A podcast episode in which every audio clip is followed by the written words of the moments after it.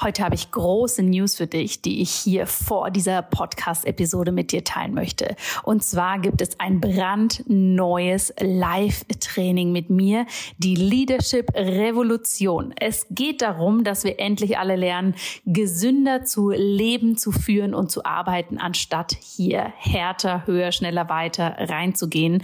Und genau dafür habe ich dieses Leadership Training für dich konzipiert. Es findet vom 3. April bis zum 9. April statt. Wenn du dich anmeldest, und das Ganze ist im Übrigen komplett kostenlos für dich, dann bekommst du hier einen exklusiven Trainingspodcast mit coolen Sessions, um da wirklich tief reinzugehen. Und dann treffen wir uns auch noch am 9. April für ein Live-Training, wo ich dir zeige, wie du für dich ganz persönlich eine Kultur der Gesundheit für dich, für dein Unternehmen, für deine Arbeit wirklich implementieren kannst. Denn mein großes Credo ist es, True Leaders are healthy Healthy Leaders und keine People Pleaser kurz vor dem Burnout. Ich freue mich wahnsinnig, wenn du dabei bist oder wenn du natürlich diese Einladung mit Menschen in deinem Umfeld teilst, für die das auch spannend sein könnte. Alle Informationen dazu findest du in den Show Notes. Und jetzt geht's los mit der neuen Episode.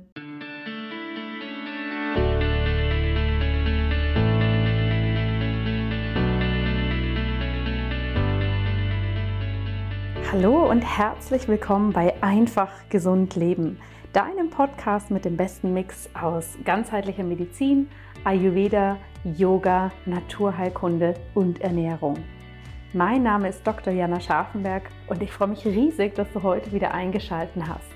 Heute ist Freitag, wenn du diese Folge denn am Erscheinungstag hörst. Und das bedeutet, dass es eine Yogi-Special-Folge für dich gibt. In diesen Yogi Special Folgen gehe ich quasi etwas aus meinem Rahmen im gesundheitlichen Bereich hinaus und lass dich etwas teilhaben an den anderen Dingen, die das Leben aus yogischer und ayurvedischer Sicht ganz, ganz wichtig macht. Und heute habe ich hierfür ein ganz besonderes Interview für dich. Ich habe Dana Schwand eingeladen. Und Dana ist nicht nur Yogalehrerin, Ayurveda-Expertin, Expertin für Vitalität, und Inhaberin des wunderbaren Business Ich Gold, sondern sie ist auch eine ganz, ganz liebe Kollegin von mir, die mich schon mehrere Monate, wenn nicht sogar Jahre begleitet und mit der ich immer in einem engen Austausch stehe. Und Dana wirst du vielleicht von Ich Gold kennen, von ihrem tollen Podcast Da ist Gold drin oder von den Social Media Kanälen. Aber was du vielleicht gar nicht so genau weißt, ist, dass Dana auch ganz, ganz lang ein Yoga-Studio in Hamburg geführt hat und da natürlich ganz viel Erfahrung gesammelt hat, was den Aufbau eines Yoga-Business angeht, wie man die Preise gestaltet und welche Faktoren da vor allem aus ganzheitlicher Sicht noch wichtig sind. Dieses Interview, was ich mit ihr führe, stammt aus meinem Ayurvedic Business Course, für den ich Dana schon interviewt habe und in dem sie ihre besten Tipps und Tricks und Erfahrungswerte mit dir teilt. Und das Beste, Dana wird in meinem Ayurvedic Business Course, der ja Ende Februar startet, auch als Guest-Speakerin mit dabei sein. Das heißt, sie wird im Rahmen des Ayurvedic Business Course dich live in Form eines Webinars mit betreuen, ihre weiteren Insights mit dir teilen und natürlich darfst du ihr dann auch alle Fragen stellen. Das ist jetzt quasi schon mal eine kleine Preview, soll dir schon mal einen Vorgeschmack geben auf das, was wir in dem Ayurvedic Business Kurs alles anschauen. Ich wünsche dir ganz, ganz viel Freude beim Reinhören dieses Mitschnitts. Wundere dich nicht, wenn wir da über Webinar sprechen, denn natürlich im Ayurvedic Business Kurs nutzen wir ein anderes Medium, wo wir neben dem Hören auch das Sehen mit einbinden. Hab ganz viel Freude bei diesem Interview. Hallo und herzlich willkommen zu diesem Webinar. In diesem Webinar habe ich einen wunderbaren Gast bei mir und zwar ist es die liebe Dana Schwand und Dana ist sehr, sehr erfahren in ganz unterschiedlichen Bereichen, über die sie uns gleich berichten wird. Und im heutigen Webinar geht es vor allem darum, wie man im Yoga- und Ayurveda-Bereich ja, seine Preise für sich festlegen kann, wie man sich im Business kreieren kann, das einem selber gut gefällt. Und Dana wird uns da ähm, aus ihrer eigenen Geschichte und ihren Erfahrungen ganz viel mitgeben können. Aber erstmal hallo, liebe Dana, schön, dass du da bist. Hallo, so schön, dass ich da sein darf. Ich freue mich wahnsinnig, eines meiner Lieblingsthemen, das Business rund um Yoga und Ayurveda. Ich freue mich riesig. Ja, es ist vor allem so ein wichtiges Thema, finde ich, weil so wenig drüber gesprochen wird, ja. oder? Ja, es ist total krass. Es ist ganz, es ist wie als wären das zwei verschiedene Welten und auch als würde das irgendwie nicht sein dürfen. Und ich glaube, da liegt eine ganz, ganze Menge Erfolgspotenzial auf der einen Seite, wirklich auf der finanziellen Ebene, aber eben auch auf der, und das sehen viele aus dem Yoga-Ayurveda-Bereich nicht, eine ganze Menge Potenzial bezogen auf spirituelle oder persönliche Weiterentwicklung, da wirklich sich auch reinzubegeben. Ja, da werden wir gleich tiefer reinstarten, aber falls dich jetzt jemand noch nicht kennt, kannst du dich einmal vorstellen und auch so deine Geschichte erzählen, was du bisher so gemacht hast und warum auch eben das gerade so dein Lieblingsthema ist, Business und ja. Yoga. Ja, total gerne. Also, ich bin die Dana Schwand. Ich lebe südlich von Hamburg mit meinem Mann und meinen beiden Kindern und wir haben hier im beschaulichen Emmeldorf ein kleines Büro, von wo aus wir unser Online-Business ausführen. Und das ist, wir bieten Online-Coaching-Kurse an, aktuell mit dem Schwerpunkt Ayurveda Lifestyle und auch im Bereich Partnerschaft. Und ich komme aber ursprünglich aus dem Yoga. Ich mache seit, also praktiziere selber seit 99 Yoga. Da denke ich immer so, Gott, ich bin so alt. 99, anderes Thema. Ähm, und habe dann 2005 tatsächlich ein Yoga-Studio eröffnet mit einer Freundin gemeinsam. So ein bisschen wie die Jungfrau zum Kind bin ich da gekommen. Wir waren noch in der Ausbildung und hatten auf einmal irgendwie diesen Raum und dachten, so gut, machen wir halt ein Yoga-Studio und hatten drei Wochen später die Eröffnung. Das führte dann dazu, dass ich 13 Jahre lang ein Yoga-Studio geleitet habe. Sie ist nach ein paar Jahren weggegangen aus Hamburg. Das habe ich dann eine Weile alleine weitergemacht, bis dann für die letzten drei Jahre mein Mann mit eingestiegen ist. Und ähm, das war schwerpunktmäßig im Ashtanga-Yoga angesiedelt. Und ich habe erst mit ihr gemeinsam gemacht, dann habe ich eine ganze Weile lang fast alles alleine gemacht. Und dann habe ich halt ein Yoga-Lehrerteam aufgebaut.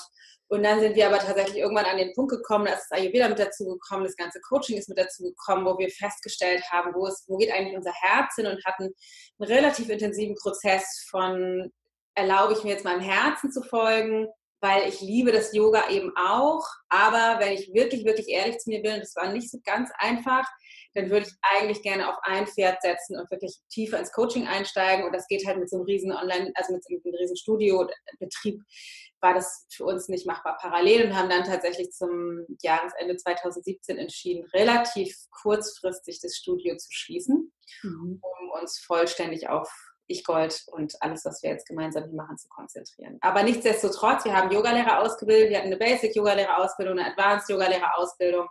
Und äh, mein Part war vor allem, also ich habe das mit einer Lehrerin zusammen gemacht, die hat viel in diesem ganzen Asana-Bereich gearbeitet und ich habe das ganze Mindset ähm, Yoga-Business und so weiter gemacht. Und das, genau. Ich bin, wie die meisten, glaube ich, gestartet mit, ich will eigentlich nur einen Yogakurs unterrichten, habe dann irgendwann relativ schnell festgestellt, okay, jetzt bin ich selbstständig, muss mich irgendwie auch vermarkten und dann mit dem Studio natürlich nochmal eher auf die Unternehmensseite, also Unternehmerseite gerutscht und so im Sinne von, okay, was macht der jetzt eigentlich? Und für mich war das ein riesengroßer Shift, diese Rolle wirklich zu nehmen, anstelle von das, was viele machen, ich glaube, aus einer Unsicherheit heraus oder auch einer Unwissenheit heraus, das sozusagen abzuspalten und sagen, ich will aber ja eigentlich unterrichten, aber da steckt eben meiner Meinung nach eine ganze Menge Potenzial drin. Ich habe ganz viel Freude daran gefunden, an dem Unternehmertum.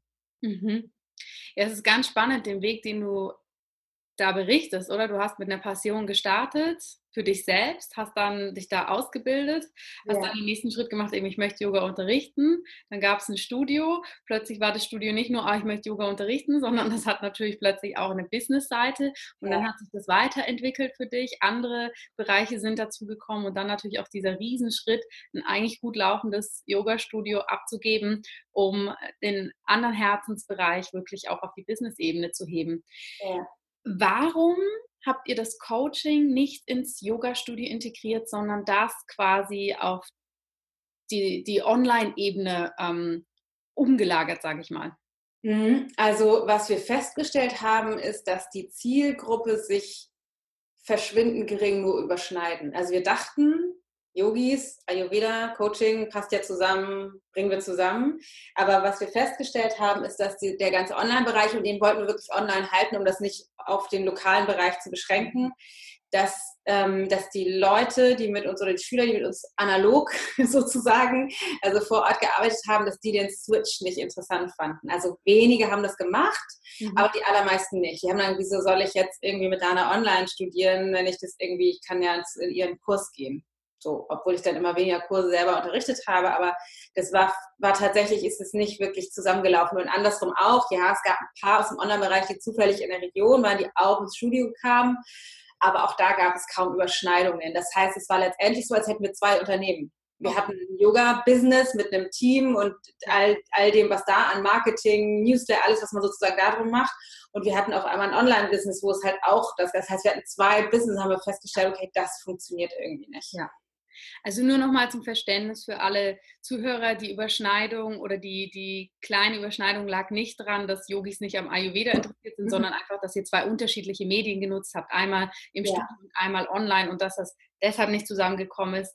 Ähm, und es war jetzt gar nicht die Motivation, das, sagen wir mal, im Yoga-Studio zu implementieren, oder?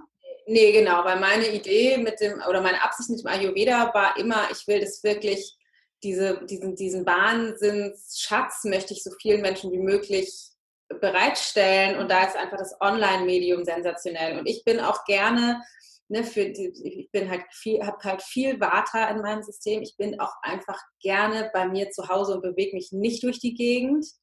Und ähm, das in dem Online-Business ist das natürlich möglich. Ich sitze hier irgendwie mit Blick aufs Feld und kann einfach hier bleiben, bewege mich maximal bis zur Toilette oder in die Küche beim Mittagessen und bin halt nicht, wie das im Yoga-Bereich sind, auch nicht dahin und dahin und dahin. Und auch der, die viele Interaktion war für mich irgendwann, ähm, also tatsächlich physische Interaktion mhm. war für mich irgendwann so, okay, ich brauche einen anderen Space. So, aber ja. das ist ja, das ist ja für jeden tatsächlich komplett anders. Aber genau, es, ich finde es beides wundervoll und ich übe jeden Tag für mich Yoga und ja. kann mir jetzt tatsächlich auch mittlerweile wieder vorstellen, mehr nochmal was zu machen, so Retreats mhm. wieder oder das irgendwie mit zu integrieren, noch mehr in, den, in die Online-Kurse auch. Mhm. Das heißt, du hast schon auch die Zeit genossen, in der du dein Yoga-Studio geführt hast und als ja. Yogalehrerin tätig warst. Total. Ja. Ja, ist ein wundervoller Job. Schön. Jetzt hast du ja schon erzählt, eben irgendwann kam das ähm, ein Studio und auch ein Lehrerteam und natürlich so die ganzen Business-Aspekte. Und du hast erwähnt, dass da eigentlich ein riesiges Potenzial da drin ist, sich wirklich auch dieser Business-Seite des in der Yoga-Szene oder wenn man in diesem Bereich arbeitet, eben nicht abzuwenden, weil man das Gefühl hat, das ist nicht spirituell, das darf nichts kosten, sondern sich wirklich dem eigentlich sehr bewusst zuzuwenden und das auch zu integrieren. Ähm, Warum ist es denn so wichtig, dass wir das gerade als Yogis machen? Was siehst du da für große Blockaden oder Hürden, die wir als Yogalehrer da mitbringen? Warum, warum fällt uns das denn da so schwer, ja. Preise festzulegen? Ja, das ist eine super, super, super gute Frage, weil ich glaube, dass es gibt, also ich glaube, es ist noch nicht mal nur wäre in den Yogis, ich glaube, es ist tatsächlich ein gesellschaftliches Problem. Ähm, und zwar ist ein Aspekt, dass wir ein, einen Wert, die meisten von uns, die wählen, mit Menschen auf diese Art und Weise zu arbeiten, haben einen, einen relativ hohen Wert, was Sozialität angeht. Das heißt, Menschen uns zu dienen oder zu helfen, könnte man sagen, ist uns sehr, sehr, sehr, sehr wichtig. Und das ist super funktional. Ich glaube, das ist das, was auch was so viel Liebe in, und Potenzial in diesem Bereich bringt. Das gibt es auch in anderen Berufsfeldern. Und interessanterweise gibt es aber eine, eine gesellschaftliche, unausgesprochene, einen unausgesprochenen inneren Vergleich, der irgendwie besagt, also diese sozialen Werte, die sind super und die haben fast so was, man könnte sagen, reines, moralisch reines. Mhm. Und es alles, was mit Geld und Erfolg und Finanzen zu tun hat. Das liegt irgendwie in einer anderen mental-emotionalen Schublade. Das ist irgendwie, man könnte fast sagen, schmutzig, befleckt, dreckig. Also ich glaube tatsächlich, dass da irgendwie tief drin irgendwas sehr Moralisches mitschwingt. Das hat zur Folge, dass Leute, die in sozialen Berufen arbeiten, sehr schlecht bezahlt werden. Also alle Krankenpfleger, Krankenschwestern, bei, bei Ärzten wird es ja auch immer weniger. Also tatsächlich, ne, dass, dass diese ganzen sozialen, dienenden Berufe, Sozialpädagogen, bei Lehrern wird das weniger. Also die, die haben alle ähm, einen relativ schlechten finanziellen Ausgleich. Und ich glaube, dass wir mit unserem mental-emotionalen System gesellschaftlich diese Realität erschaffen. Es ist leicht, immer nach oben zu schimpfen und zu sagen, wir kriegen von euch nicht genügend Geld. Und doch ist es so, dass wir das gemeinsam erschaffen haben, dieses System, dass es irgendwie richtig ist, wenn man mit Waffen handelt, kann man viel Geld verdienen, weil das ist irgendwie auch schmutzig oder ist auch, ne, oder wenn man irgendwie, keine Ahnung, an der Börse oder das ist irgendwie alles in dem gleichen Mindset, das ist eh schlecht, da kann man auch viel Geld für kriegen, aber die guten Dinge, da darf man nicht für viel Geld für kriegen oder überhaupt auch den Fokus darauf haben, weil es irgendwie eine innere Überzeugung gibt von, wenn ich da jetzt auch noch viel Geld mit verdienen würde, dann ist es so, als wenn es die Reinheit meiner Absicht in Frage stellt. Als wenn es so aussieht für die anderen. Ich mache das ja nur fürs Geld und missbrauche sozusagen die Bedürftigkeit oder ne, die, die Grenzen anderer Menschen, um mich zu bereichern. Also als wenn es da so eine Waage gäbe. Deswegen ist es für die meisten von uns in unserem mentalen System sicherer, wenig Erfolg zu haben, aber das zu tun, was aus dem Herzen kommt, anstelle von damit auch noch erfolgreich zu sein. Das kann jeder direkt mal für sich überprüfen. Wie bewertest du diejenigen Yogis oder Ärzte oder ähm, keine Ahnung, Pädagogen oder so, die massiv finanziell erfolgreich sind? Mhm. Aber bei mir war das nämlich so, das erinnere ich genau, dass ich die erfolgreichen Yoga-Lehrer, da dachte ich mir, naja, die machen auch kein richtiges Yoga. Also es gab sofort so eine, ne, das musste dann auf der anderen Seite der Gleichung, musste das sozusagen ausgeglichen werden. Naja, wenn die so erfolgreich sind, dann können die ja nicht sozusagen so gut sein mit der, in der Fachlichkeit. Und da steckt, glaube ich, ein großer Kern drin, dass wir das auflösen müssen. Das finde ich einen ganz spannenden Ansatz, weil ich glaube, es ist nicht nur so dieses, ne, ist meine Arbeit gut oder schlecht, oder, ja, sondern auch bin ich das als Mensch dann. Ne? Ja, genau. Ja, ja, ganz genau. Ja, und ich finde, man hat das ja vor ein paar Jahren, war ja ein super Beispiel Tara Styles aus den USA. Ich meine, die mhm. hat da ihr eigenes Konzept gemacht. Die ist relativ schnell, sagen wir mal von außen gesehen, sehr groß geworden. Und da haben ja, hat ja auch die ganze Yoga-Szene geschrien, ja, wo hat sie überhaupt ihre Ausbildung gemacht und ne, wieso benennt sie das so und so und wieso macht sie das so und so. Ähm, und jetzt verdient sie so viel Geld damit. Ne? Und ich meine, wenn man im Grunde anschaut, erreicht diese Frau auch durch ihr Konzept auch Millionen von Menschen wahrscheinlich und bewegt sie dazu, ähm, ja, mal zu hinterfragen, wie sie ihr Leben leben. Ja. Persönlich jetzt, ob man sie mag oder nicht, ist das eine eigene Sache, aber es ist ein gutes Beispiel dafür, was du sagst, dass ja. da die ganze Szene aufgeschrien hat. Ist das überhaupt eine Yogalehrerin oder ja, ist das genau. ein Model, was jetzt auch ein bisschen Yoga macht? Ja. ja. ja. absolut. Also das ist schon mal ein ganz wichtiger erster Action Point, wirklich zu sagen, okay, wie schätze ich das denn selber ein? Ne? Wenn ich Menschen sehe, die eigentlich in dem Beruf sind, die, wo man gar nicht viel Geld verdienen dürfte, ja, weil es ein Gutmenschberuf ist, genau. selber. Ähm, und ganz häufig erlebe ich es bei Yogalehrern eben so dieses dieses Einnehmen einer etwas passiven Rolle, dass man sagt, oh, ich kann aber so einen Preis gar nicht verlangen, dann kommen meine Yogaschüler nicht mehr oder die, dann, das können die sich nicht leisten und nee, dann mache ich da lieber weniger oder ach komm, dann unterrichte ich doch da gratis oder mache das im Austausch für eine Yogahose für irgendein mhm. großes Brand. Ja, das, das hat, finde ich, häufig sowas von der Passivität und so ein Abgeben natürlich der Kontrolle damit. Ähm, warum hältst du es denn so wichtig, dass wir da auch endlich mal als Yoga-Lehrer in unser in unsere Selbstbewusstsein reintreten und wirklich sagen, nee, so funktioniert das nicht und wir nehmen da mal das Zepter selber in die Hand. Ja. Ja, also erstmal hat natürlich jeder selber die Wahl, welche Realität er sich erschaffen möchte. Und auch das ist natürlich fein. Aber das Problem, was ich sehe, und das hast du wahrscheinlich auch schon massenhaft erlebt, ist, dass die ähm, das ist einfach wahnsinnig. Es gibt ja schon sowas wie Yoga-Burnout, ne? Also dass die Yogalehrer irgendwie, weil sie so viele Kurse geben müssen, weil sie sonst ihre Miete nicht bezahlen können, einfach von A nach B hasseln und überhaupt nicht ähm, nicht mehr die Möglichkeit haben, das selber zu leben, was sie eigentlich kommunizieren wollen. Dann gibt es sowas wie einen Integritätskonflikt. Das heißt, ich glaube, da ist es einfach ganz wichtig herauszufinden, ist, also lebe ich tatsächlich auch das, was ich, was ich kommunizieren möchte. Ähm, und ich glaube, es ist ganz wichtig, den, diesen Schritt zu gehen, rauszufinden, was, was lässt mich das eigentlich so machen. Und ähm, wichtig ist, sich, glaube ich, bewusst zu machen, dass alles, was einen finanziellen Austausch gibt, oder gibt es ja einmal die Möglichkeit zu sagen, ich bin selbstständig, also ich bin, gebe sozusagen auf Honorarbasis Kurse in einem Fitnessstudio, im Yogastudio, in, in der Firma, wo auch immer. Ähm, oder ich bin halt unternehmerisch tätig, das ist, ist, man natürlich da auf eine kleine Art und Weise auch, aber unternehmerisch, das heißt, ich, ich mache wirklich eine Struktur und System und gucke, wie kann ich damit auf eine andere Art und Weise finanziell erfolgreich sein. Es gibt vielleicht auch Leute, die sind irgendwie angestellt, das ist, glaube ich, eher wenig ausgeprägt, aber was auch immer, es passiert irgendwie eine Form von finanziellem Ausgleich. Das heißt, ich gebe eine Leistung und ich bekomme dafür irgendwie einen, einen finanziellen Wert. Und das ist eine Art der Kommunikation. Also der, der finanzielle Ausgleich ist eine gemeinsame Kommunikation darüber, wie viel glauben die jeweils beteiligten Parteien, ist der ausgetauschte ähm, Inhalt wert. Das heißt, wie viel, glaube ich, ist das wert, was ich liefere an Yoga-Unterricht? Und zwar nicht, wie viel bin ich wert oder wie gut bin ich ausgebildet, sondern wie viel Wert hat das, was meine Teilnehmer davon bekommen, dass ich da bin.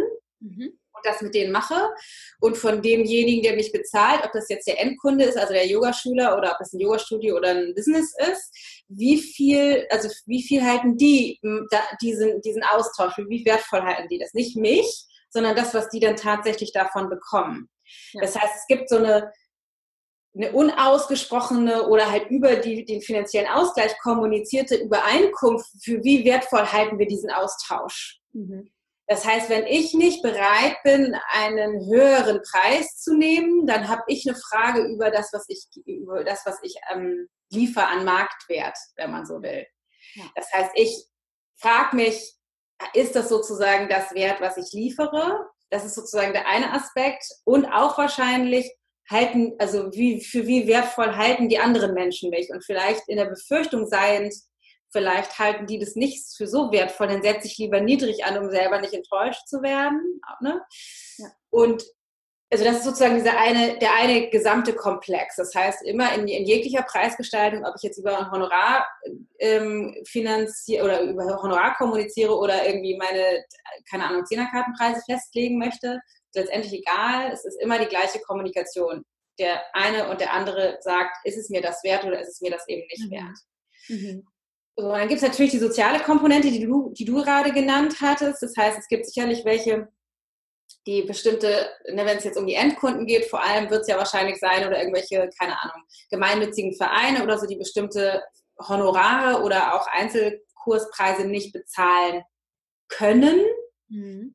Das muss ich vielleicht auch nochmal unterscheiden, weil wenn es ein gemeinnütziger Verein ist, da gibt es ja tatsächlich in den Vereinen so Statuten, dass es irgendwie begrenzt ist. Da müsste ich mich wahrscheinlich fragen, bin ich bereit, das zu machen? Und da gibt es einen, ähm, einen Aspekt, den ich super, super wichtig finde. Und zwar ist das der Satz, Sozialität muss man sich leisten können. Mhm.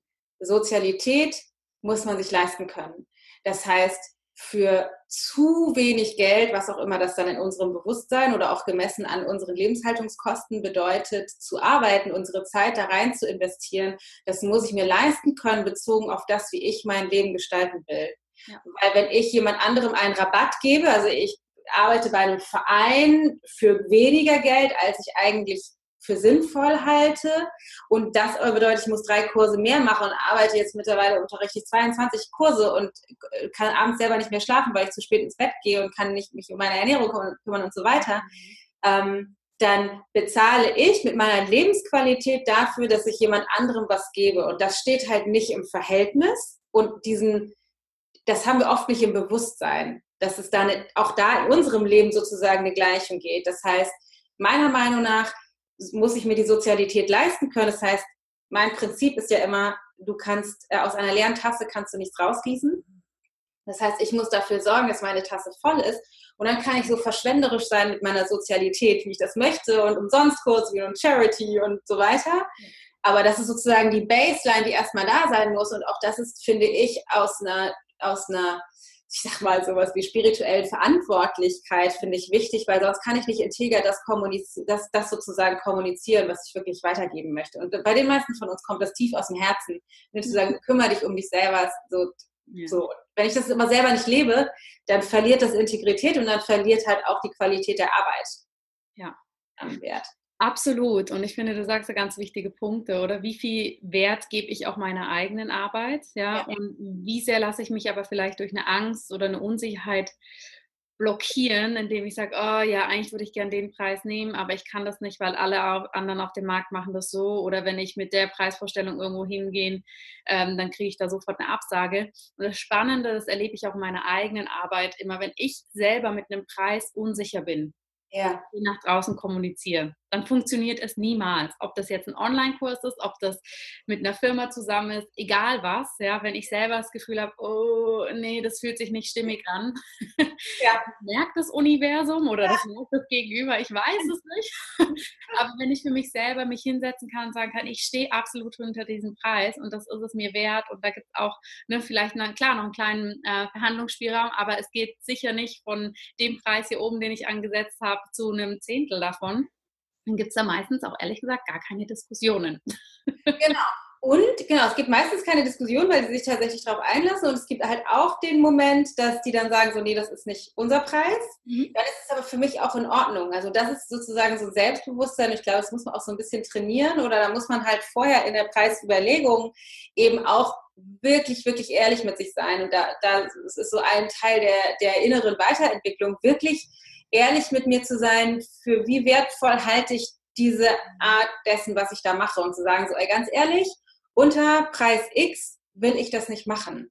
Ja. Dann in der, in, also in der, ich sag mal, Erwartung zu gehen, dass wenn, also dass die das halt auch so sehen, weil das einfach so ist, hat diesen Wert. Und gleichzeitig in der Zustimmung, direkt dem zustimmen, wenn das für die nicht so ist, dann ist es auch in Ordnung, dann soll diese geschäftliche Partnerschaft nicht zustande kommen, weil dann funktioniert das nicht. Dann haben wir nämlich eine unterschiedliche Überzeugung über die Qualität dessen, was kommuniziert wird. Wenn ich sozusagen, ne, wenn die, ich sage, ich will das und die sagen, ich will das und ich dann sage so, na gut, dann mache ich das halt dafür, dann werde ich immer in einem in einem inneren Vorbehalt unterwegs sein. Das heißt, auf einer energetischen Ausgleichsebene werde ich gucken, dass ich irgendwie, ich sag mal, auf eine Art mich runterregel und nicht 100 Prozent gebe und nicht mit den Schülern bin und nicht alles gebe, was ich eigentlich machen will, weil auch wenn uns das nicht bewusst ist, ne, aber werden wir dafür sorgen, dass das wieder ausgeglichen ist. Das heißt, ich werde mich runterregeln müssen auf das, was ich glaube, was die mir gegenüber kommunizieren. Absolut, ja. absolut du hast da ja jahrelange Erfahrung. Ich meine, im Yoga-Studio warst du ja, sagen wir mal, wahrscheinlich tagtäglich damit beschäftigt, Preise für irgendwas festzulegen, mit Kunden äh, im Gespräch zu sein, wegen Abos, wegen abgelaufenen Abos, ja. ausstehenden Zahlungen und natürlich ja. diese Dinge, die uns da ja plötzlich als Yoga-Lehrerinnen und Yogalehrer auch noch entgegenschwappen, obwohl wir eigentlich nur unsere Matte ausrollen wollen und einen Workshop unterrichten möchten. Hast du denn da ähm, so aus deiner langjährigen Erfahrung ein paar konkrete Tipps.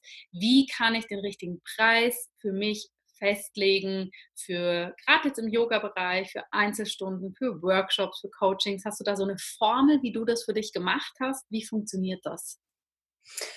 Also da gibt es unterschiedliche Parameter natürlich. Das heißt, das eine ist das, was ich schon gesagt habe oder was du auch gerade sagtest. Das heißt, du musst es messbar machen an deinem Gefühl.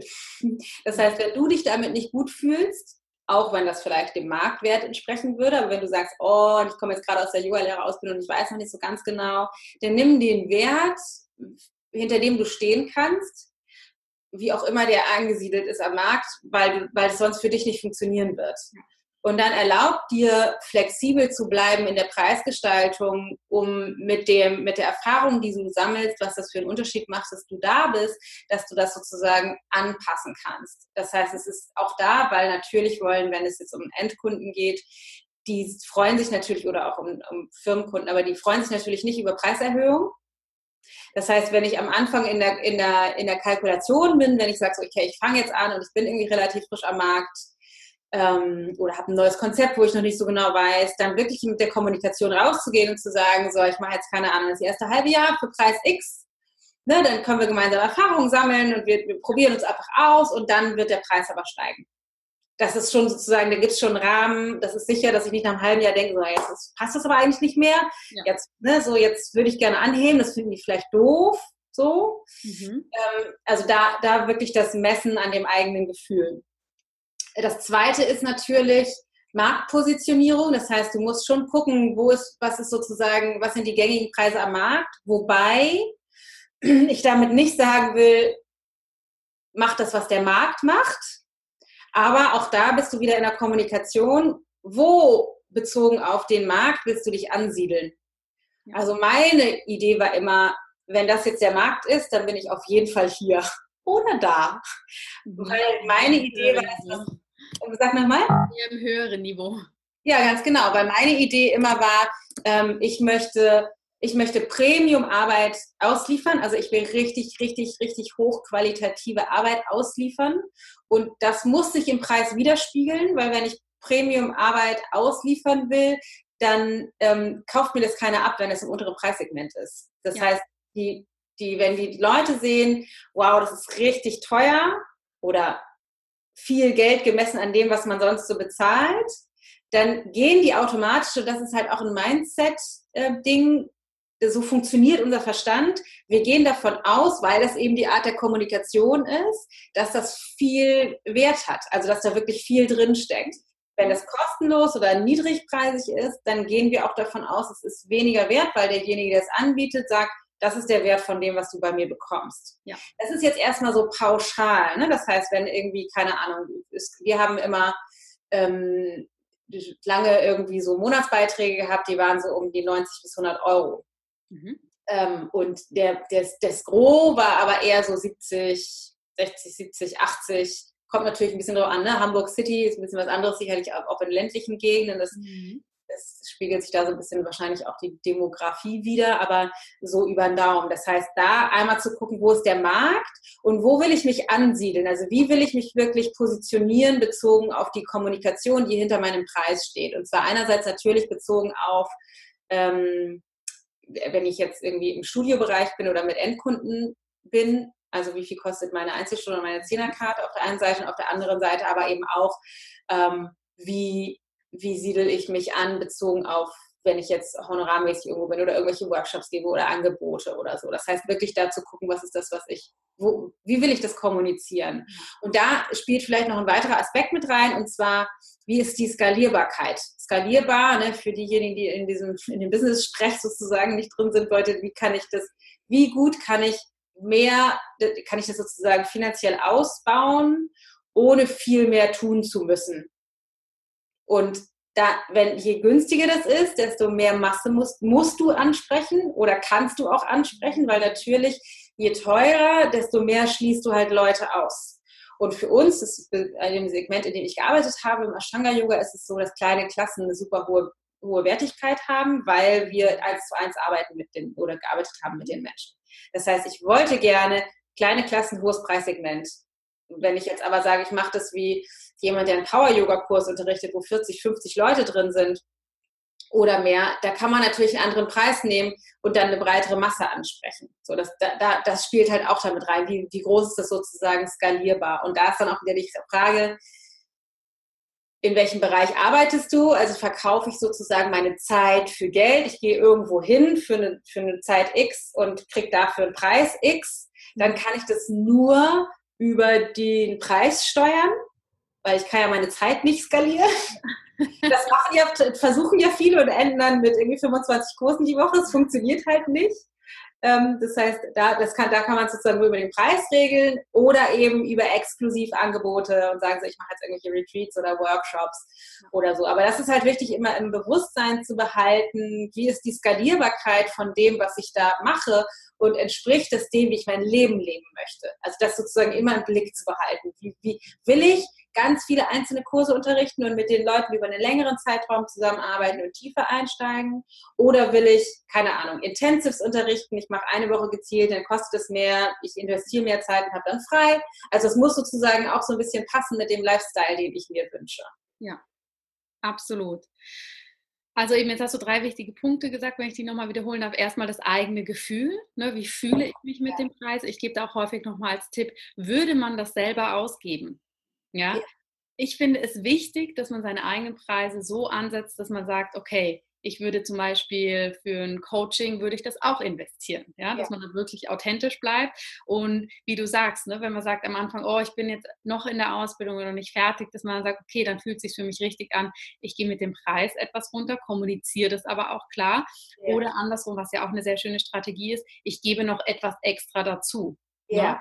Man wirklich sagt, gut, dann ist halt eine Coaching-Session oder eine Yoga-Stunde als Bonus dabei. Ne? Das sind ja so ja. zwei Wege, die man da machen kann.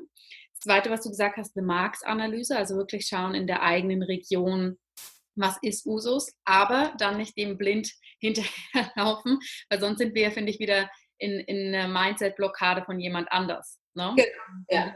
Wie die Lemminge, die irgendwas hinterherlaufen, ohne das zu reflektieren, weil irgendwer das mal festgelegt hat. Ja. Sondern ja. da wirklich zu sagen, wo möchte ich in dieser Range sein?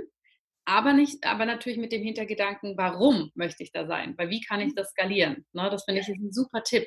Möchte ich wirklich tiefpreisig sein, weil ich sehr viele Leute da haben möchte? Oder möchte ich, wie du es auch gemacht hast, eher den hochpreisigen Weg dann in dieser Range wählen, um wirklich zu sagen, nee, da kann ich dann meine Qualität halten oder da kann ich dann ne, in kleineren Gruppen ja. was machen ich beschreibe es meinen Kunden auch häufig als Hebelwirkung, dass man wirklich im eigenen Business schaut, wo ist die Hebelwirkung, ja. wo kann ich an dem Hebel ziehen und das hat eine massive Wirkung und wo sind so all diese kleinen festgedrehten Schräubchen, an denen ich immer, immer versuche zu drehen, ja, ja. 25 Yoga-Klassen in der Woche und ich drehe und drehe und drehe und sie bewegen sich ein ganz bisschen und obwohl ja. Vor mir eigentlich dieser Riesenhebel ist, an dem ich einmal ziehen muss, ja, ja genau. und dann ähm, da viel mehr dabei rumkommt. Ja ganz, ganz wichtige und spannende Sachen.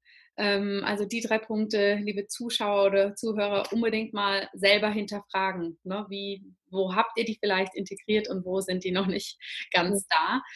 Ähm, was, wie hast du das denn im, in deinem Yoga-Studio gemacht, wenn du jetzt Yogaschüler hast, die kommen und sagen, das ist zu teuer, das andere Studio nimmt ja viel weniger oder eben diese klassischen Fragen auch, oh, ich habe ein Abo gekauft, deshalb war ich aber irgendwie sechs Wochen nicht da, kann ich nicht trotzdem weiterkommen? Wie ja. gehst du mit solchen, ich sag mal, kritischen oder vielleicht auch nicht wertschätzenden oder reflektierten Fragen von Kunden um? Ja, also oberstes, oberstes Gebot, es hat nichts mit dir zu tun. Ganz, ganz, ganz wichtig. Nicht persönlich nehmen. Auch nicht, wenn die rumjammern, auch nicht, wenn die sauer werden. Es hat 0, nichts mit dir zu tun. Und ich würde sogar einen Schritt weiter gehen. Es hat noch nicht mal was mit der Qualität deiner Arbeit zu tun.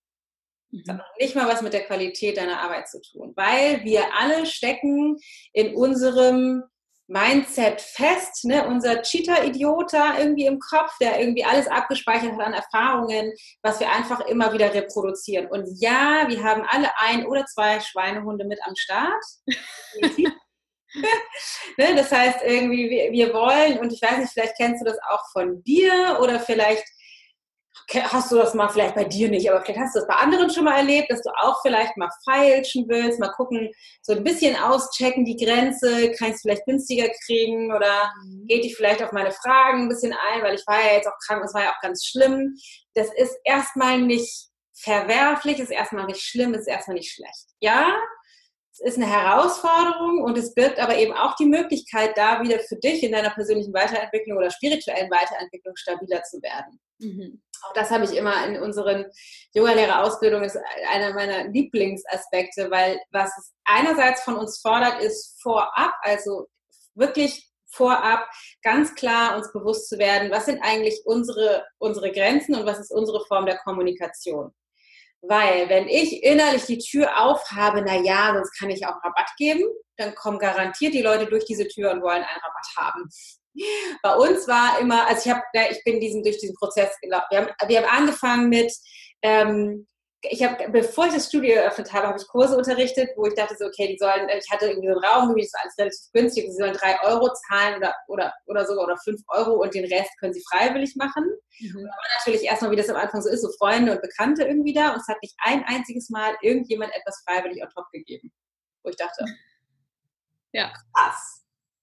Hätte ich nicht erwartet, war ich ein bisschen entsetzt und auch das nicht persönlich nehmen, weil ne, das, das machen wir nicht. Also das ist das, du musst schon ziemlich viel selber gesettelt sein in Fülle, in einem Bewusstsein von Fülle und ganz ehrlich, die meisten leben im Mangel, mhm. dass du da einfach sagst, so, ich bin jetzt so in Anführungsstrichen verschwenderisch und leg nochmal einen Zehner drauf oder drei Euro oder fünf. Ja. Auch, das heißt, auch das sozusagen nicht persönlich. Und dafür sind wir gestartet mit irgendwie super kostenloser Probestunde und alles total günstig und mit dann irgendwann Abos und dann konnte man aber auch das, das verlängern und die, die nicht abgeturten mit in den nächsten Monat nehmen. Also sozusagen ganz wahnsinnig kompliziert. Ähm, bis wir irgendwann umgeschaltet haben, auch so, also dass, ähm, dass wir gesagt haben, so, okay, das funktioniert nicht. Wir waren so total fokussiert damals, oder ich, ähm, auf, wie kann ich den Teilnehmern das möglichst recht machen, bezogen mhm. auf deren ganzen Fragen und Grenzen und so weiter. Und das, was ich dann festgestellt habe, ist, ich mache denen das überhaupt nicht recht. Also ich mache denen das damit nicht recht, sondern man könnte das ein bisschen provokativ von der anderen Seite formulieren, indem ich denen ermögliche, da drinnen zu bleiben, verhindere ich, dass die sich an meiner Klarheit ausrichten können und für sich den nächsten Schritt gehen. Weil für die ist es so, die investieren auf der Matte in ihrer Yoga-Praxis genauso viel, wie sie bereit sind zu zahlen. Das wiederhole ich nochmal. Die investieren in ihre eigene Praxis genau so viel, wie sie bereit sind zu zahlen. Das heißt, die Frage, die wir uns stellen müssten, will ich jemand in meinem Kurs haben, dem seine Yoga-Praxis nur drei Euro wert ist? Mhm. Will ich mit solchen Menschen arbeiten? Oder möchte ich mit jemandem arbeiten, der sagt so, ey, ich zahle auch 15 Euro, auch 20 Euro, weil mir ist meine Weiterentwicklung so wichtig und wenn ich was von dir lernen kann, ich will da weiter und weiter und weiter lernen. Ja. Das ist eine komplett andere Qualität in der inhaltlichen Arbeit im Kurs und diejenigen, die halt anfangen zu feilschen und zu handeln, wir hatten unglaublich viel Falscherei und Handeln und immer diese ganzen Gespräche in der Teeecke nach dem Kurs und vorm Kurs und so, unfassbar. Bis wir gesagt haben, so, okay, das, als wir das selber verstanden haben oder als ich das verstanden habe, gesagt, okay, wir stellen das jetzt um. Vorher war das, ich bin nicht mehr ganz, das ist jetzt echt viele, viele Jahre her, aber es war, ich glaube, wir hatten sowas wie 30, 33 Euro, 35 Euro oder sowas pro Monat damals, war diese Abo-Geschichte. Und dann haben wir gesagt, wir stellen das um, 60 Euro pro Monat All You Can Yoga. Mhm. Ein Vertrag, fertig aus. Keine Zehnerkarten mehr. Keine Zehnerkarte, nix, alles abgeschafft. Ein Vertrag, fertig aus. 60 Euro. Und wir dann so, oh, die kündigen alles, es wird ganz furchtbar, es will keiner machen. Und? Und interessant war, dass 97 Prozent der Teilnehmer mitgegangen sind, haben sich festgelegt auf den Preis und haben richtig, sind richtig durchgestartet in ihrer Yoga-Praxis. Also haben nochmal neu gewählt, wie wichtig ist mir mein Yoga eigentlich und haben dann gesagt, so, okay, ich gehe da mit. Also haben sich wirklich neu committed für das, was sie selber wollen mhm. und sind dann regelmäßiger gekommen, waren viel mehr da, die Praxis war besser, wir hatten viel bessere Verhältnisse, also war echt sensationell.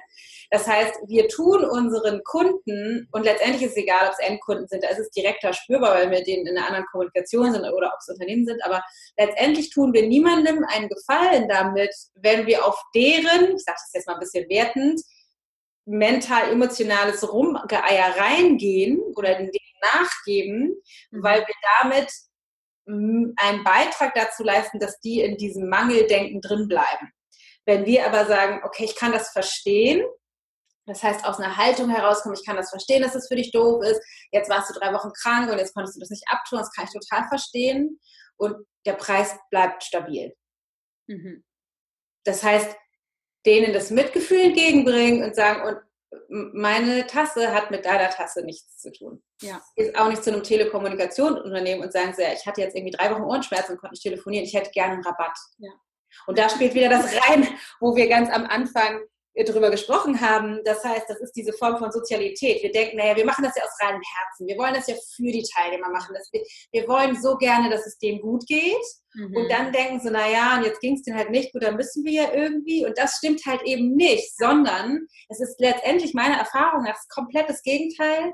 Je stabiler wir damit sind, mhm. ohne damit wertend zu sein, jetzt hören wir mal auf zu falschen. Und meine Kurse haben auch einen Wert. Ich muss ja schließlich auch davon leben können. Das wäre die andere Seite. Ne? Das heißt, wir begeben uns auf die gleiche Ebene in den Rechtfertigungsmodus.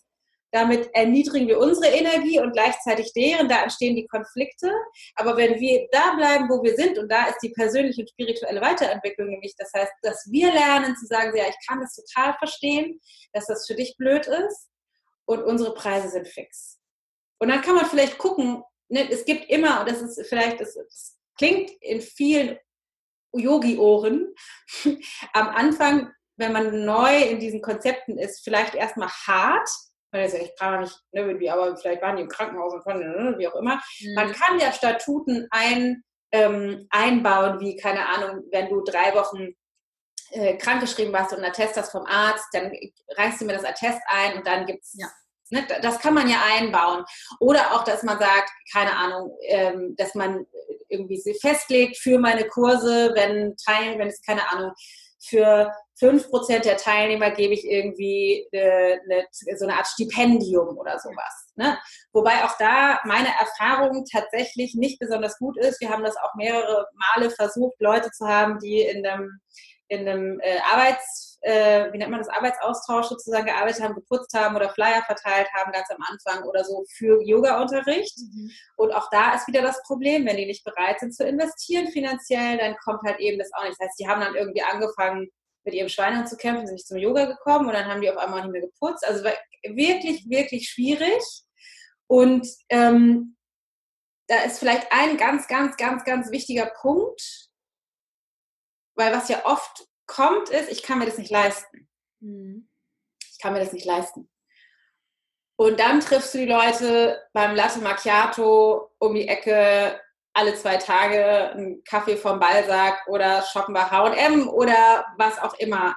Das heißt, Geld, und das ist auch super wichtig, ist in, ich würde sagen, 99 Prozent der Fälle nicht das Thema.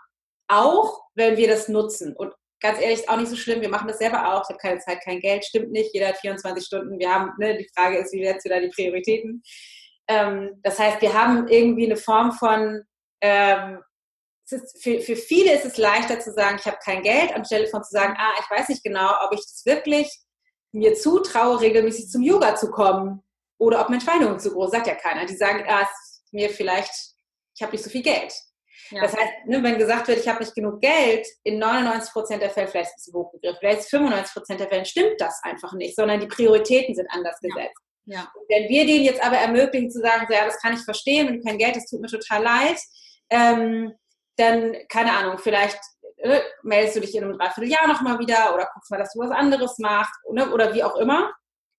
Ähm, dann ist es vielleicht jetzt auch nicht der richtige Zeitpunkt oder mein Angebot nicht das für dich. Vielleicht haben wir Empfehlungen von Turnverein oder was auch immer zu sagen, so weißt du was, ne, wirklich auch aus reinem Herzen zu sagen, da wird es günstiger angeboten, dann geht sonst geh einfach dahin, ja. dass wir die Möglichkeit haben, wirklich einen, einen Kanal zu öffnen für die Leute, die eben dazu passen. Und interessanterweise ist es dann so, dass in der Regel genau die Teilnehmer, denen wir das, denen wir, denen wir sagen, so, ja, das kann ich verstehen und die Preise sind fix, dass die dann kommen und unglaublich wirklich mit Herzblut dann dabei sind. Ich hatte mal eine Geschichte vielleicht noch kurz von einem Teilnehmer, der ähm, bei dem ging das, äh, es, war, es ging nicht darum, er hat das Geld nicht, sondern er hat irgendwie überlegt, will ich das? Der war irgendwie beim Militär, ein Soldat, der irgendwie nur, ich weiß gar nicht, drei oder vier Tage oder so überhaupt in Hamburg war und dann auch relativ weit weg ähm, stationiert war von unserem Studio und dann hat er irgendwie so einen Einsteigerkurs gemacht, war maximal begeistert, hat total Fortschritte gemacht und war fand irgendwie super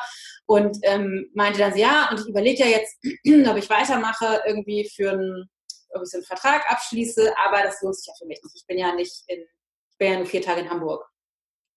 Und ich so, ja, das kann ich verstehen. Wenn sich das nicht lohnt, dann machst du das vielleicht einfach nicht. ähm, ne? Als kleiner Hinweis gibt natürlich viele Leute, die äh, ganz in Hamburg wohnen, die aber auch nur ein, zwei Mal die Woche kommen. Also es macht jetzt dann letztendlich nicht so einen Unterschied, ob du jetzt, wo du sozusagen stationiert bist, vier Tage in Hamburg rein, rechnerisch, ne, kannst du viermal die Woche kommen. So, so wäre, wäre tatsächlich möglich. Aber es natürlich, kann ich auch verstehen, du musst relativ viel durch die Stadt und so, kann ich total verstehen.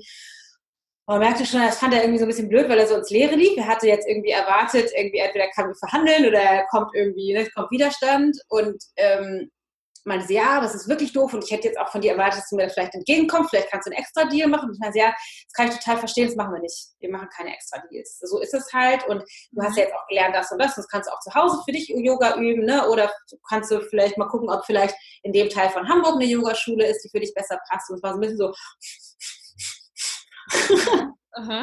und dann hat er da danach drüber geschlafen und hat einen Vertrag abgeschlossen. Ja, spannend. Und ist total regelmäßig gekommen, wie ein Uhrwerk. Super. Ganz, ganz spannend. Ne? Und ich meine, das sind ja auch ähm, hast du super gut auch meine nächste Frage schon mit beantwortet. Ne? Was sind so Tipps und Tricks für eine gute Kommunikation mit den Yogaschülern, wenn es eben um die, um die Preise geht? Und ich sage meinen ähm, Teilnehmern in der Ayurveda-Ausbildung, in den Mastermind-Business-Gruppen auch nochmal, je klarer du für dich selber bist und je weniger Schlupflöcher du zulässt, ja, desto weniger Diskussionen gibt es auch, weil es wird niemals, und das ist ja auch was ganz Natürliches, es wird niemals der Yoga-Schüler oder der, der etwas von uns möchte, die Grenze setzen, sondern das ist uns. Das ist ja. auch unsere Aufgabe. Ja. Und auch nochmal zu dem Thema mit dem kein Geld haben. meine Erfahrung ist es, wie du sagst, die meisten setzen das nicht als Priorität. Das ist dann aber auch völlig okay, aber dann müssen nicht wir das ausbaden. Und die paar Prozent, die sich wirklich, wirklich nicht leisten können. Ich kriege täglich wahnsinnig viele E-Mails mit, deine Ayurveda-Ausbildung ist so teuer, ähm, gibt es da eine Möglichkeit für einen Rabatt, wo ich dann auch sage, nein. Ja. Aber zwischendurch kommt doch immer jemand, der wirklich kein Geld hat. Und der kommt aber mit einer Lösung. Ja, genau. Idee. Der kommt nicht mit, können wir da was machen, sondern die Person kommt, ich habe deine ganze Homepage gescannt, ich habe gesehen, du könntest das brauchen, du könntest hier Unterstützung brauchen, ich könnte ja. jenes machen, ich habe gesehen, du hast ein Baby, ich wohne in Zürich, ich kann Babysitten kommen. Ja, ja. das ist so ein langer Lösungsplan, wo man dann wirklich merkt, oh wow. Und diese Juwelen, ja, ja. die man, kann man sich dann natürlich schon rausfischen und sagen, okay, weil die sind dann auch all in. Ich merke das bei meinen Teilnehmern, die ähm, aus dem Grund habe ich ein, zwei auch in der Ayurveda-Ausbildung, die aus dem Grund da dabei sind, weil sie sich finanziell nicht haben leisten können. Und wir machen da einen Arbeitsaustausch und das sind die zuverlässigsten Menschen der ja. Welt, aber wirklich, weil sie es so wertschätzen können, ja, ja. auch so gerne dafür was geben. Ja, ja genau. differenzieren können. Ne? Ist das jetzt wirklich jemand, der kein Geld hat ähm, oder eben der das nicht als Priorität setzt?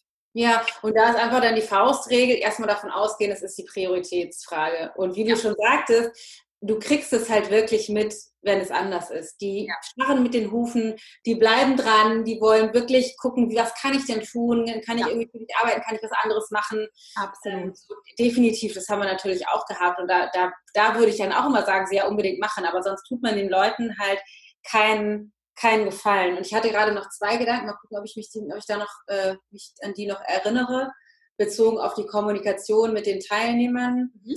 Ganz wichtig ist, dass wir, wir sind ja als, als Yoga-Lehrer oder Studiobesitzer, ist letztendlich egal, wir setzen den Rahmen für die Teilnehmer. Und der Rahmen besteht eben nicht nur wenn daraus, wenn ich vorne auf der Yogamatte stehe und welche CD ich einwerfe oder welche Asanas ich auswähle, sondern der Rahmen besteht eben aus viel mehr. Wie, wie halte ich die Struktur? Und ein Teil dessen ist eben auch, wie bin ich in der Kommunikation bezogen auf, auf Preise, bezogen auf die gesamte Struktur, ne, grundsätzlich auch natürlich so Raumgestaltung, wie sieht das hier aus, wie werden die begrüßt, wie bin ich an sich in der Kommunikation. Das heißt, der Rahmen ist eben nicht nur, ich stehe auf meiner Matte, sondern alles andere auch. Und wenn ich halt schon in der, und das ist ein grober, wirklich äußerer, großer Rahmen bezogen auf die, den finanziellen Ausgleich, das instabil mache, weil ich anfange, un, ne, un, meine Unsicherheiten denen mit in die Schuhe zu schieben und dann rumzueiern, ähm, dann ist es für die auch auf der Matte unsicher. Also der, der Rahmen, der gesamte Rahmen wird verunsichert. Und deswegen, genauso wie du sagst, je klarer wir selber damit sind, desto leichter ist es für die Teilnehmer. Und ganz wichtig ist natürlich, und das ist halt auch ein Weiterentwicklungsfeld, ist Wertungsfreiheit in der Kommunikation. Ne, weil wir haben immer die Tendenz, dann, dann die fangen an zu feilschen und wir begeben uns auf deren Ebene und rechtfertigen oder gehen halt mit Ne? Wir, mhm. Innerlich finden wir es wahrscheinlich doof und die beiden Seiten ist, wir gehen entweder mit und sagen, na gut, dann kriegen die halt den Rabatt oder wir fangen an zu rechtfertigen und uns, uns und die dafür doof zu finden, dass überhaupt fragen. Aber wenn wir, so wenn wir sagen, okay, die dürfen natürlich fragen, aber meine, meine Bedingungen stehen, weil ich weiß, dass das für mich, aber vor allem auch für die Teilnehmer, für alle beteiligten Teilnehmer super wertvoll ist, Mhm. Dann kann ich halt einfach wirklich wertungsfrei sagen, ja, ich kann das verstehen, dass es für dich doof ist. Und bei mir ist es aber so und so. Also wirklich wertungsfrei damit zu sein, wenn die halt anfangen zu feilschen und, ja. und verlängern. Das halt total. Und es schafft ja auch eine Gleichheit. Ne? Es ist ja auch nicht fair in dem Studio, es schafft keinen schönen Rahmen oder Basis, wie du sagst, wenn der eine plötzlich einen Rabatt bekommt, der andere aber nicht. Die dritte ja. bekommt dann eine Zwischenlösung. Ja. Also dann hat man ja auch keine klare Kommunikation und ist auch nicht in seiner Wahrhaftigkeit. Ja. ja. ja. Aber ein tolles Tool ist vielleicht auch noch, ähm, weil das hatten wir ganz viel dann immer in den Fragen in den Yoga-Lehrerausbildungen, aber wie mache ich das denn, wenn ich irgendwie, so wie, wie gehe ich sozusagen in die Kommunikation rein?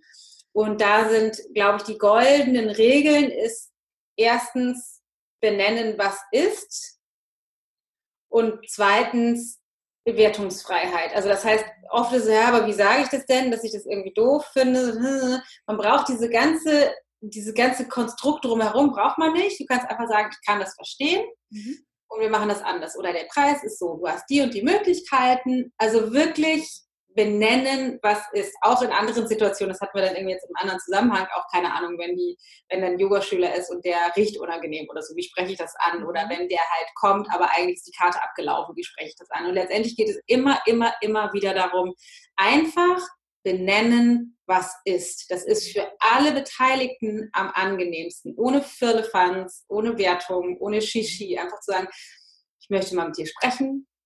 Ist ähm, dein Körpergeruch ist riechbar auch für die Leute, die auf der Nebenmatte sind. Das funktioniert für den Kurs nicht. Ich würde dich bitten, nächstes Mal dafür zu sorgen, dass das nicht so ist. Oder zu sagen, deine, deine Karte ist abgelaufen, du musst heute noch nachbezahlen. Also wirklich einfach das Runterbrechen auf Neutralität. Ja. Gar nicht so die Gedanken spinnen, oh Gott, wie sage ich das? Wie reagiert ja. die Person? Möchte ich nicht mehr kommen? Ja, unglaublich äh, spannende Inputs. Ich würde gerne so einen kurzen Schwenker machen, wenn jetzt, weil das ist gerade für die Teilnehmer in meiner Ayurveda-Ausbildung natürlich ein ganz großer Punkt. Ähm, dieses, ich bin Yogalehrer, ich habe ne, vielleicht jahrelang jetzt mein Angebot gehabt und jetzt plötzlich möchte ich was Neues integrieren, beziehungsweise nach außen wirkt es so, als ob es plötzlich ist. Selber ist die Yogalehrerin oder der Yogalehrer durch einen langen Prozess gegangen, hat sich neues Wissen angeeignet, also in der Ayurveda-Ausbildung zum Beispiel das Ayurveda-Wissen und möchte das entweder ins Yoga integrieren oder auch in Form von Coachings oder Workshops. Mhm. Das ist ja für den Endkunden erstmal so, hoppala, da kommt jetzt was Neues. Mhm. Ich habe häufig den Eindruck, auch bei meinen Teilnehmern, dass es im ersten Schritt ist, öh, wie kann ich denn das kommunizieren? Ich möchte ja nicht so verkäuferisch wirken und naja, dann hänge ich mal einen kleinen Flyer auf, aber irgendwie kommt dann doch keiner zu meinen neuen Angeboten. Wie kann man denn da, hast du da ein paar Tipps, wie kann man sich denn da hinstellen und wirklich seine Klienten oder Kunden an diesem Transformationsprozess teilhaben lassen, aber auch sehr klar kommunizieren, es gibt neue Sachen und die auch dafür gewinnen? Mhm. Ja, super Frage. Also es ist ja so eine, ist ja so eine Mischung aus wieder, wie, wie bewerte ich mein Wissen? Ist das sozusagen Expertenwissen schon oder bin ich noch irgendwie ganz unsicher? Weil was ich grundsätzlich immer sagen würde, ist, was wir brauchen, ist ein Status von Experten sein. Und das klingt so groß, gerade in den Yogi-Ohren wahrscheinlich, aber das bedeutet, eher, also der, der Expertenstatus bedeutet erstmal nur, ich habe ich habe ein Geschenk oder Wissen oder Erfahrungen zu geben, die die Menschen, mit denen ich zusammenarbeiten werde, noch nicht haben. Es gibt sicherlich viele, die dieses, diese, das schon haben. Das sind ja nicht meine Kunden oder meine Teilnehmer. Aber es gibt einfach, ich habe ein Geschenk zu geben, was die Leute nicht haben. Das heißt, das reicht schon als Expertenstatus. Und dann müssen wir bereit sein, das hatte ich auch neulich gerade in unserer Supervision mit unseren Mentoren im Kurs, wir müssen bereit sein, eine ähm, zum ich, ist ein bisschen krass formuliert, aber zum Star zu werden. Also wir müssen bereit sein, zum Star zu werden. Was ich damit meine, ist, dass wir sichtbar werden müssen mit dem, wofür wir stehen und das auch aushalten können müssen, dass es dann sowas wie Fans gibt. Und das sind ein bisschen die passen nicht ganz perfekt, aber die, ich, ich nutze die ganz gerne die Worte, weil die so ein bisschen so ein Extrem zeichnet, was unsere, inneres, unsere innere Befürchtung oder unsere innere Gedanken dazu dann hochholt. Weil oft sowas ist wie, ich will damit aber auch nicht sichtbar werden oder ich weiß nicht so genau und wie, wie finden die das dann? Ist ja. die Verbindung noch in Ordnung? Das Bild ist hier stehen geblieben. Sag mal was, kann ich deinen Ton noch hören? Ich höre dich wunderbar. Okay, super. Okay, das heißt, wir müssen bereit sein, sozusagen diesen Ex Expertenstatus anzunehmen. Und ja, das ist natürlich gerade, wenn wir neu in dem Feld sind, vielleicht erstmal eine Herausforderung. Meine Empfehlung wäre, in die Angebote, die ich sowieso schon habe, oder in die Kommunikation, die ich pflege, diese neuen Erkenntnisse und die neuen Gedanken und die neuen Inputs mit einfließen zu lassen. Das kann man ja im Yoga-Unterricht super machen, gerade wenn man jetzt bei dir in der Ausbildung ist, weiß man ja auch, wie das geht. Ne? Keine Ahnung, sagen wir jetzt, keine Ahnung, mach den Atem ein bisschen tiefer, verlangsame den, damit wir jetzt im Sommer den Körper ein bisschen runterkühlen können, damit du nicht überhitzt. Ne? Solche Sachen oder in der, in der Entspannung zu sagen, ne, jetzt lassen wir mal den Körper ganz schwer werden, damit die Erde mehr wirken kann, ne, damit wir mehr zur Ruhe kommen und der Körper wieder in seinen natürlichen Rhythmus findet, damit du die jetzt hast und nicht nachher noch auf die Couch musst, weil du bist jetzt schon entspannt. Also dass man sozusagen das, das, das Wissen, was ich schon habe, erstmal sowas wie reinwebt, mhm. damit es sich, ich habe mein Standard, Standard, Standard, Standard. Also übrigens, jetzt bin ich Ayurveda-Experte. ja. das wird sozusagen den erlauben, da so ein bisschen dran, dran teilzunehmen. Das ist das mhm. eine. Das heißt, ich würde das, glaube ich, erstmal, gerade wenn ich das integrieren will in das aktuelle Angebot, dann muss ich den Teilnehmern eine Brücke bauen. Das heißt, den, den zu ermöglichen, da reinzufinden. Weil erstmal kommen die für, zu mir für Yoga-Unterricht. Und wenn ich jetzt, keine Ahnung, noch zum Thema Ernährung oder irgendwie Lebensführung oder so sagen will, ist das für die erstmal, ich bin hier für Yoga-Unterricht. Warum müssen wir jetzt Kaffee verkaufen? Will ich gar nicht. Hatte ich nicht gebucht. So, das heißt, die müssen erstmal mitbekommen, dass das da ist. Mhm. Und ähm, ich glaube, ich halte oder ich halte es für sehr wertvoll, dass wir das erstmal in, in vielleicht kleinen Happen machen und da muss jeder gucken, was ist mein Format. Mhm. Ich gehe davon aus, wenn ich jetzt irgendwie Yoga-Schüler habe, also wenn ich mit Endkunden arbeite, dass ich da auch zum Beispiel äh, einen Newsletter schreibe oder regelmäßig mit denen über Social Media in Kommunikation bin. Das heißt, da tatsächlich in der Kommunikation das mit einfließen mhm. zu lassen ähm, aber auch in den Angeboten vielleicht kleine Häppchen, sowas wie ich gebe jetzt einen Yogakurs und am Ende oder zum Anfang des Yogakurses mache ich immer ein kleines fünf Minuten Intro zu einem Thema, was ich mir nenne oder so. Das heißt, irgendwie das sozusagen mit reinzubringen, dass das für die natürlicher wird.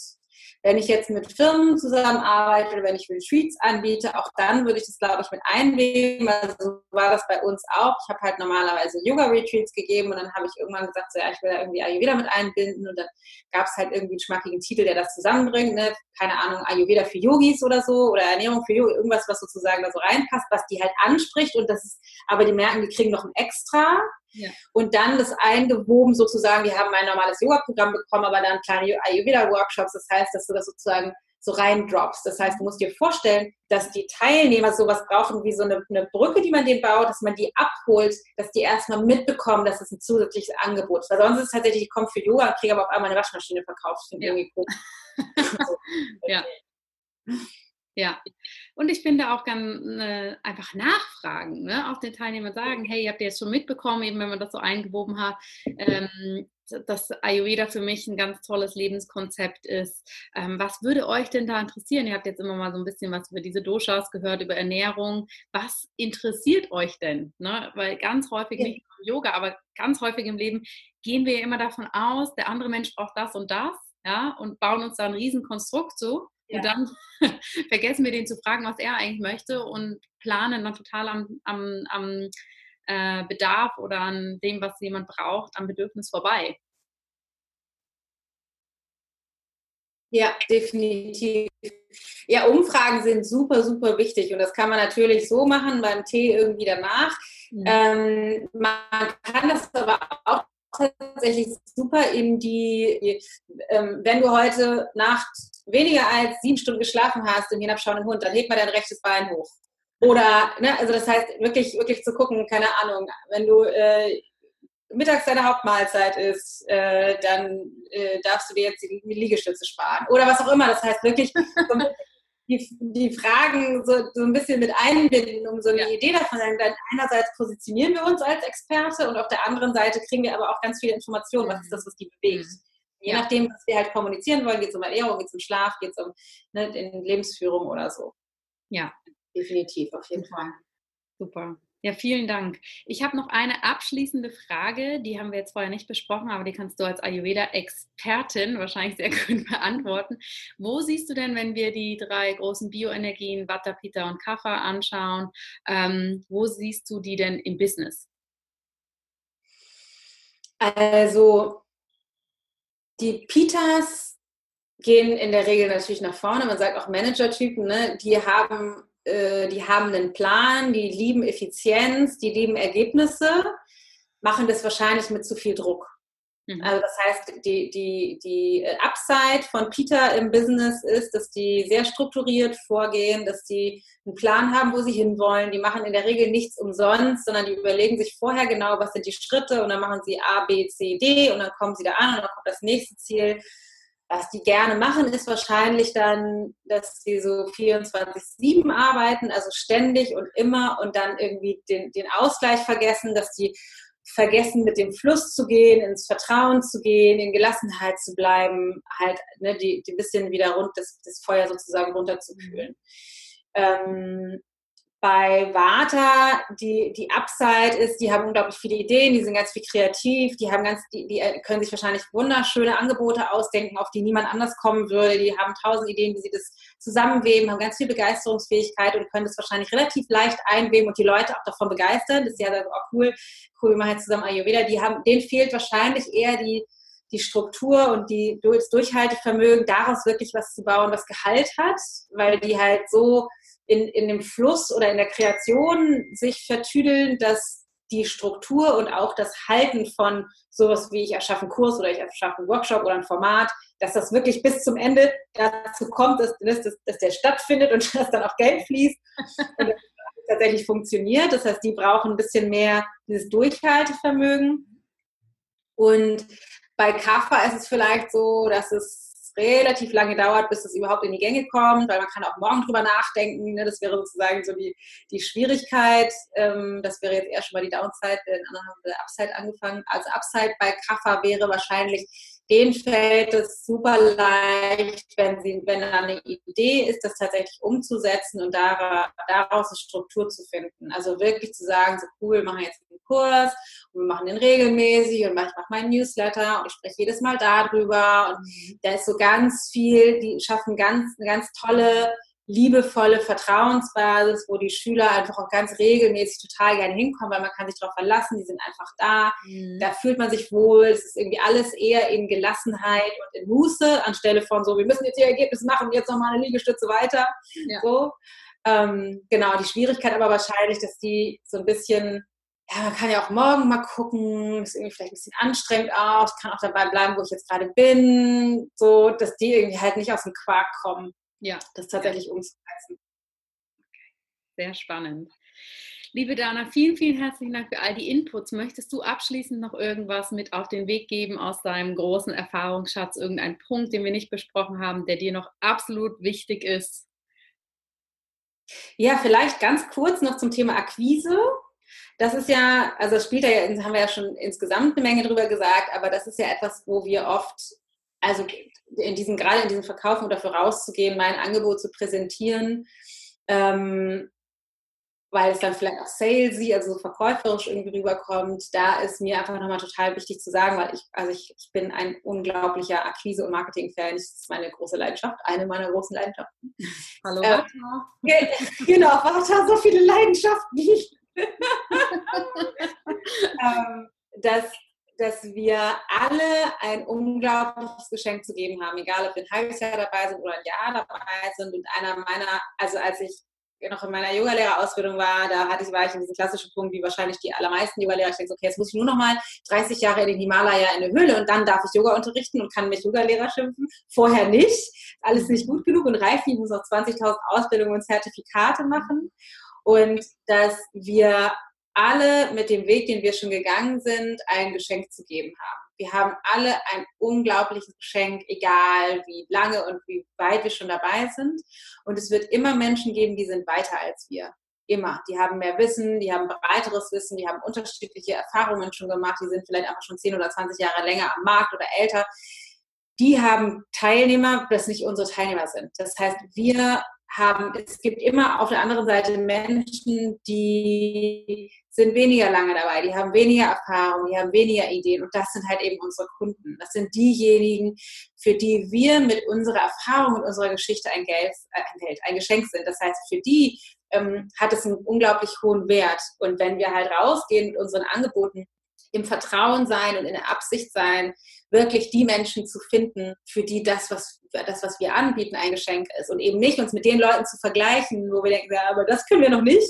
Ja, brauchst du auch nicht weil du willst auch nicht die Teilnehmer haben, du willst ja deine Teilnehmer haben. Und da dir zu erlauben, irgendwie rauszugehen, weil dann können wir auch im Akquiseprozess, also da wirklich selbstständig oder selbstbewusst auch auftreten und sagen, so, das, das habe ich gemacht, das ist mein Angebot, wer Bock hat, welcome. Ja, so. ja. Ein wichtiger Punkt und zwar nicht nur, ähm, was die Erfahrung angeht, ne, dass es immer Leute gibt, die mehr Erfahrung haben und auch immer welche, die weniger Erfahrung, aber auch diese ganz individuelle Kombination an Erfahrungen. Ja, ich meine, Ayurveda, äh, Ayurveda und ich, Dana und ich sind beide Ayurveda-Experten, aber Dana kann euch ganz andere Dinge mitgeben als ich und Dana kann aus ganz anderen Welten noch Dinge mitbringen, als ich das kann. Und ja, vielleicht haben wir irgendwo eine Schnittstelle von, von Kunden, die das beides interessiert, aber wir haben sicher beide auch einen riesen Anteil an Klienten, die bei dem anderen überhaupt nicht glücklich werden würden, ja, weil das einfach eine ganz individuelle Kombination ist. Und die bringt jeder, jeder mit, ob er jetzt noch eine Weiterbildung in dem Bereich oder in jedem gemacht hat, das sind sage ich immer Zusatzgeschenke, aber die Essenz, da hat jeder so eine, eine in, einen inneren Reichtum, ja, und ja, da darf man sich auch gar keine... auch die Persönlichkeit mit, ne? Wir sagen irgendwie, im, im Coaching sagen wir gerne auch, oder in der Spiritualität, um, ähm, we are here to walk each other home. Das heißt, wir sind alle hier, um, um die anderen Menschen mit nach Hause zurück zu begleiten und das, wie wir das tun, ist unsere Persönlichkeit und unsere Erfahrung, aus der heraus wir schöpfen. Das heißt, es ist sowieso ein Geschenk.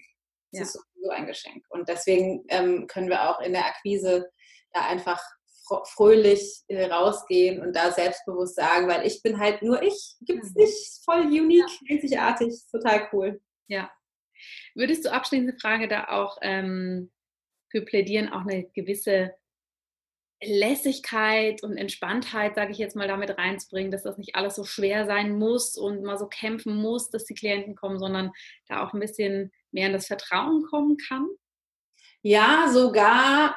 Äh, ich würde da, dass, dass man nicht nur, dass man das darf, sondern ich glaube, das ist der, das ist der Weg. Weil wenn man, wenn man davon ausgeht, dass das Universum in Frequenzen funktioniert, wenn wir in, in Druck und Stress und nachher kommen die nicht unterwegs sind, dann produzieren wir uns Druck und Stress und die werden wahrscheinlich nicht kommen. Mhm. Aber die eigentliche Arbeit, die passiert nämlich bei dir auf der Yogamatte, bei dir auf dem Meditationskissen, bei dir in den Ayurveda-Praktiken, dass du lernst, dich ins Vertrauen zu bringen, dich zurückzulehnen und darauf wirklich, wirklich, wirklich in, der, in jeder Zelle darauf zu vertrauen, dass da, deine Kunden, deine Teilnehmer, alles ist schon für dich bereit, wenn das für dich selbst zu diesem Zeitpunkt der richtige Ort und die richtige Tätigkeit ist. Ja. Das heißt, davon erstmal auszugehen, die kommen sowieso, weil ich weiß ja, das ist die richtige Tätigkeit. Ich meine, hallo? In der Zustimmung gleichzeitig und wenn sie nicht kommen, dann bin, auch, bin ich auch dann glücklich, weil dann weiß ich, das ist jetzt nicht der richtige Zeitpunkt und etwas Besseres wartet schon auf mich. Hm. Hm. Ja, sehr schön. Glaube ich, nicht immer leicht auszuhalten, wenn man gerade in der schwierigen Phase ist. Ja, unsere spirituelle Weiterentwicklung. auf jeden Fall. Ja. Liebe Dana, vielen, vielen herzlichen Dank, dass du dir die Zeit genommen hast und da ähm, so viel von deinem Wissen geteilt hast. Da waren für mich auch schon wieder ganz viele spannende Sachen dabei, über die ich mir selber auch noch ein bisschen Gedanken machen möchte, weil es immer so tolle Erfahrungswerte sind, die du da mitbringst. Ähm, ich danke dir und ich weiß, wir können hier noch den ganzen Tag weiter ja. drüber quatschen. Aber eben erstmal herzlichen Dank und ich denke, es wird nicht das letzte Mal sein, dass wir über diese Themen Yoga, Business, Ayurveda gemeinsam sprechen. Ja, so, so, so gerne. Es ist mir eine große Freude, weil ich möchte wirklich, dass wir gemeinsam oder alle Menschen, dass wir mehr Yoga in die Welt bringen. Und das geht nur, wenn wir Yogis auch bereit sind, damit erfolgreich zu sein, weil sonst erreichen wir niemanden. Und deswegen ist das der Kanal. Schönes Abschlusswort. Ich danke dir, liebe Dana. Ja, so gerne. Ich hoffe, dieses Interview mit Dana Schwand hat dir gefallen, hat dir eine neue Perspektive gezeigt, wie du vielleicht gewisse Dinge in deinem Yoga oder auch Gesundheitsbusiness sehen, betrachten und umsetzen kannst.